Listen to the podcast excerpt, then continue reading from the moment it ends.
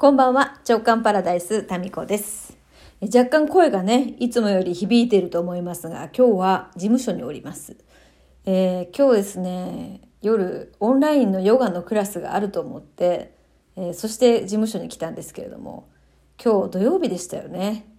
金曜日と間違えてました。ということで今日はヨガはありません。こういうことってありませんかね？こうこうごっそり間違えてるっていうね、よくあるんですよね。いやいや。えっ、と、今日はですね、長男のあの中学校でですね、えっ、と、バルーンリリースっていうね、のがありまして、PTA があの主催してですね、今年初めて開催されたんですが、あの風船をですね、空に飛ばすっていう、全校生徒一斉に空に飛ばすっていうやつなんですよ。で、その風船にね、願いを込めて空に飛ばすっていう。なんかこれがね、今日すごいこう青空でですね、で、カラフルな風船が空いっぱいにこう広がっていって、どこまでもどこまでも、多分ね、私一番眺めてたんじゃないかな。ちっちゃくなるまで。どこまでもどこまでも。あれどうなるんでしょうかね。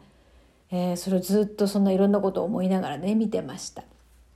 なんかあの空からね、その子供たちの笑い声が聞こえるような、なんかそんな感じで、えー思いを空に放つっていう、なんだかこう、ね、いいもんですね。えーまあそれと同時になんかね、なんとなく、こう子供たちに幸あれみたいな感じで、なんだかこう子供たちのこう無邪気で純粋なその思いにですね、ちょっとうるうるする、そんな人生半ば過ぎ52歳みたいな。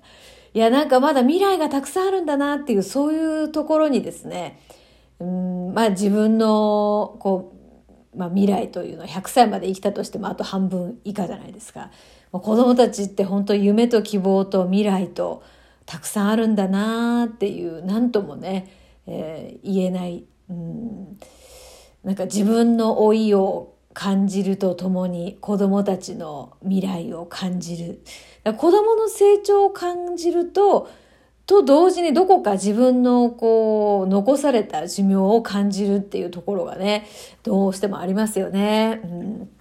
うん、子供たちのね、えー未来があ現実になった時には果たして自分は存在してるんだろうかとかそういうことをですねなんかこう思うとちょっぴりで切ない感じにもなったりもします。はい、そしてえーっと今日はですねなんだっけななんかあったな。あ今日ね、朝、そうそう、なんかいっぱいいろんなことがね、メッセージが言いたいことがある時って、なんか、ちょっと日にちが空いてしまったりする傾向がありますね。昨日ですね、あと朝、洗面台のところで、こんなことがね、浮かんだんですよね。唐突ですけどね。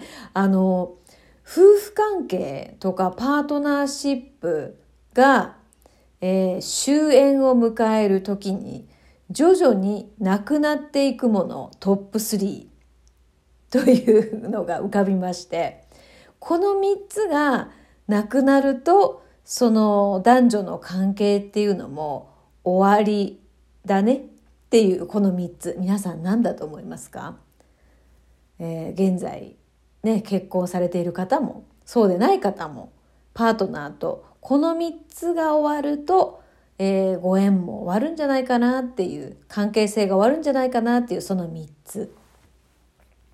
まあ、昨日浮かんできたのがね一つは、えー夜の生活ですね。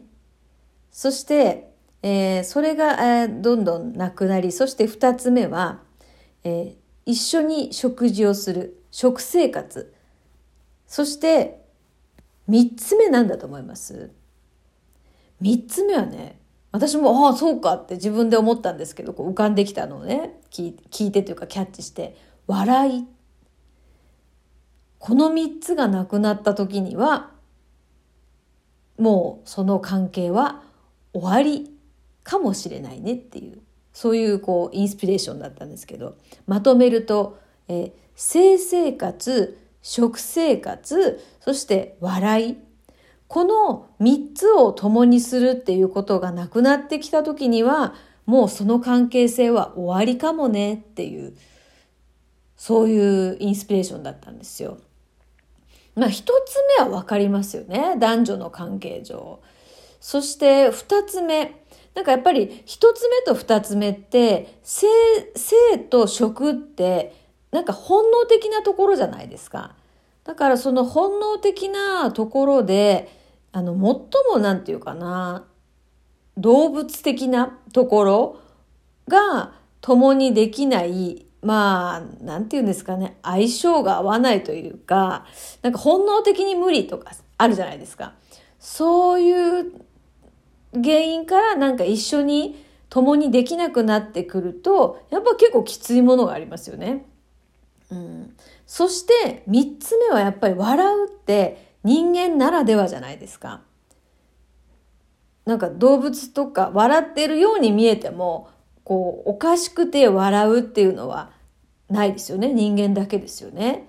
ですからこう、本能的動物的な部分と、あと人間ならでは、本当に人間だけに与えられた、こう、一緒に笑う、共感して、こう、なんか笑いのツボが一緒っていうところですかね。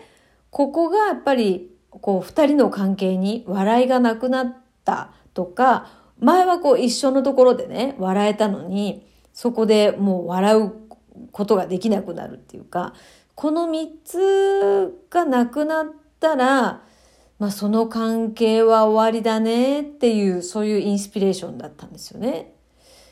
で、あれ？あれ？ヨッシーとあれ？みたいな。ああ、終わりも近いのかも。みたいな、なんかね。まあそこから、まあ人間、あれですよね。えー、がっかりしてからが本番っていうのをですね、聞いたことがあります。はい。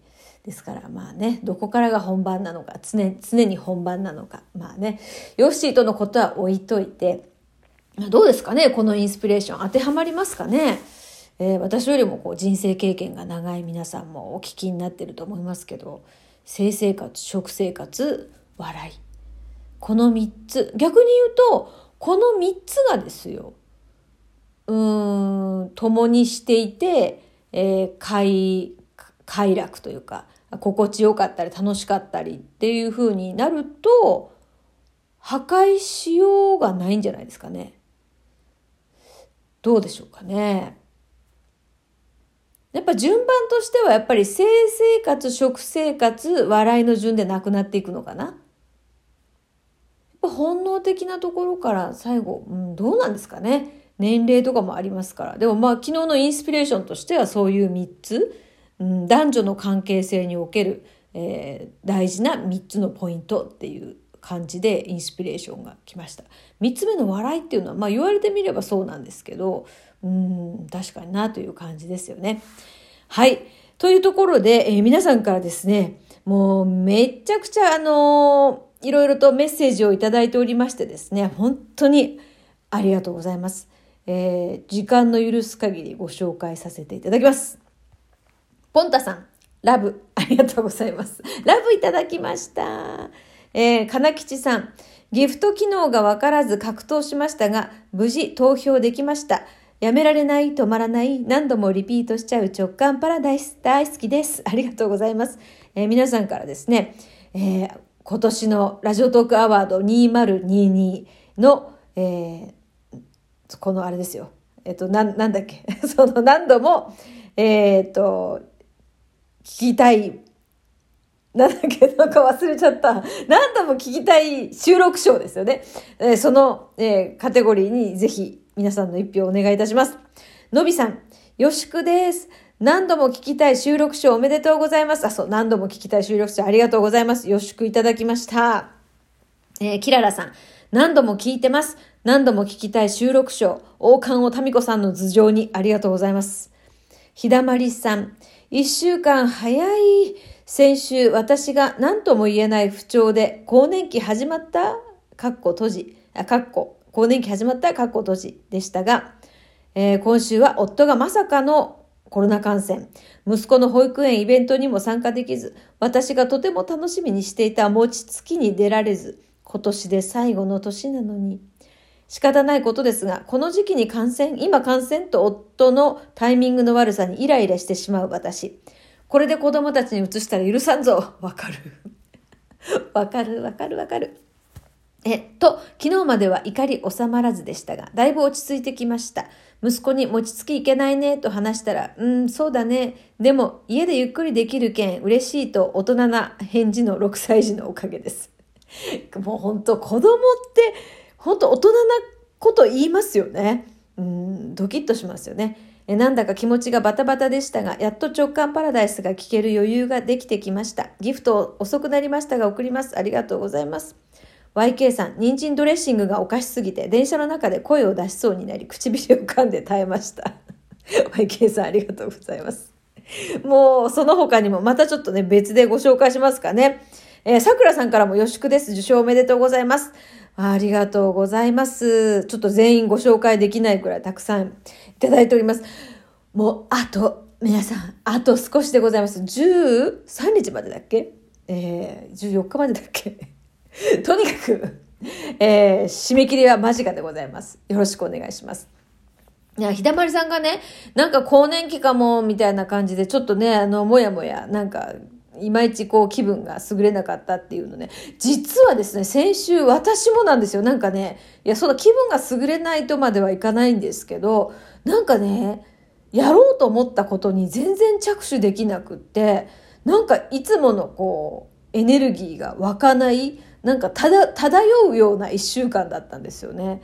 なんかそういう時期って満月とかだったからかな。なんかあるんじゃないでしょうかね。まあ、そういう時ってあの、まあ、特に頑張らなくてもいいんじゃないかなっていうふうにですねそういう波だから今はその波に漂うみたいな感じでやり過ごしてますがなんか今日から元気になりましたね私はなんかスイッチ入りましたということで、えー、この回はここまでです